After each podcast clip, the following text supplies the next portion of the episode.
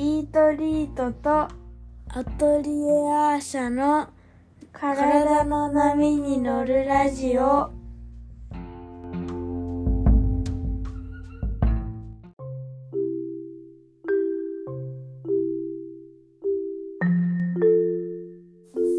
い、こんにちは。イトリートの小林静香です。アトリエアーシャの池田咲です。前回、ね、あの、ピッタの知性の話をして、うん。私がすごく、あの、灯火に助けられて明るいし、世の中を照らしてくれるから、ん。ピッタの人よろしくってうん。言っちゃったことについて、うん。ちょっと反省をしています。なんでなんで？いや、だってね、いつも頼もしいから、もう、社会のことよろしくみたいに言っちゃったけど、でもそれ、言われた人どうなの？っていう。だって、それって結構プレッシャーでしょ？だね、自分のことを、まあ自分は自然にしてたらうん。明るくうん。なるし、だから目立つし。なんか、灯台みたいな、うんあの、何？あの、島とかでね、海の中で光る、海の、海を照らすために光ってる島にある灯台みたいに、まあ他の人は頼りにしてくれるけど、うん。それって結構ピッタの人、うん。大変じゃない？うん。結構あの、お客さんとか生徒さんとかに、イートリートは東大みたいって言われた過去が私もあるんですよ。うんうん。結構何回も言われて、うん。その時、まあ、いただい、その言葉いただいた時はありがとうございますって言えるんだけど、ちょっと胸が重くなるんですよ。胸っていうか心うんが重い。ずっとなんでかなって思ってて、ああの、それって結構嬉しい褒め言葉だなと思うんだけど、それがその責責務の重さっていうか、あんまりこっちに求めないでっていう感情がパッとそこでは出てこなかったから、なんでこのズーンってくるんだろうって思ってたんですね。うん。したらねうん。まあ、この間のお酒に続きますよ。あのー、さきさんはお酒推しでしょ？いや、推しっていうか、推しっていうかもう、あの、王子様でしょ？う。そうね。私はあのみんなみんな知ってると思うあの地球が丸いことより有名ですよね。私が星野源が大好きだっていう。本当は。うちに写真飾ってますからね。もうでもあれ一周年でしまったんですけどあさすがに。もう16年くらいずっと好きなんですよね、あ、長い。うん。でか彼の何が好きなのって結構しょっちゅう聞かれて、まあ、そのたびに答えは違うように言ってるんですけど、うん。何が好きって頭がいいとこが好き。うん。すごくメタ認知ができてますなんか星野源さんって、それこそさっきのコロナつながりで言うと、うんコロナ禍にう、んあれね、やってくれましたよねう。ちで踊ろうね。そう、ハッシュタグうちで踊ろう。あれも知的ですよね。あれすごかったなーって思います。助けられました。知的で創造性があって、創造性があって。みんなが幸せに、みんなできるだけ多くの人が幸せになる選択をしてくれる。うん。が本当に頭のいい人がなんだなと思って好きだな、みたいな好きだながずっと増えていくんですけど、うん。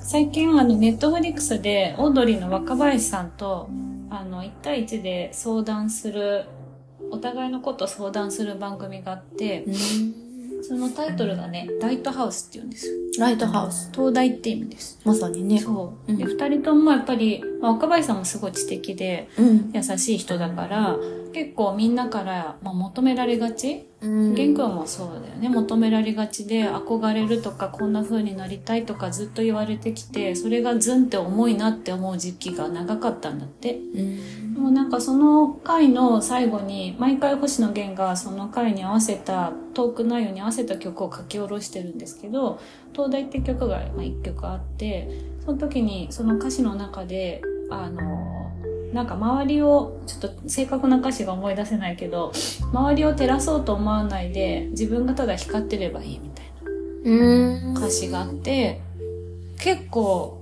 私はすごい胸のつっかえが一気に取れたというか誰かを照らさなきゃっていう責務責任感が自分の心を重くしてるだけでピッタの人は光だからうん。火の力だから、うんもう光らないではいられないんですけど、そうね、ほっといてもね。そう、うんその時に誰かにので誰かのために光らなきゃって思わないで、うん。もう自分のために光ってればいいんだなっていううん。のがやっと分かって周りの人によろしくとか静香ちゃんが引っ張ってってねとか言われても何にも感じなくなりました。うん。そっか。そう。あの、こういうことってうん。無責任に言っちゃうんですよね。うん。それこそ、なんか、前回の収録の時、よろしくって言った時、ちょっと静香さんが、チーンって固まって、なんか、あれ？そっか、私の先生その時はあのうん。玄君の話がもうしたくなっててでももうあの時計見たらちょっとあと30秒とかだったからこれは言えないどうしようみたいなそのなんだチーンと思ったんじゃないです。うんいや、でもね、やっぱり感じるんです。なんか、うん。あ、私なんか無責任なこと言っちゃったかなとか、うん。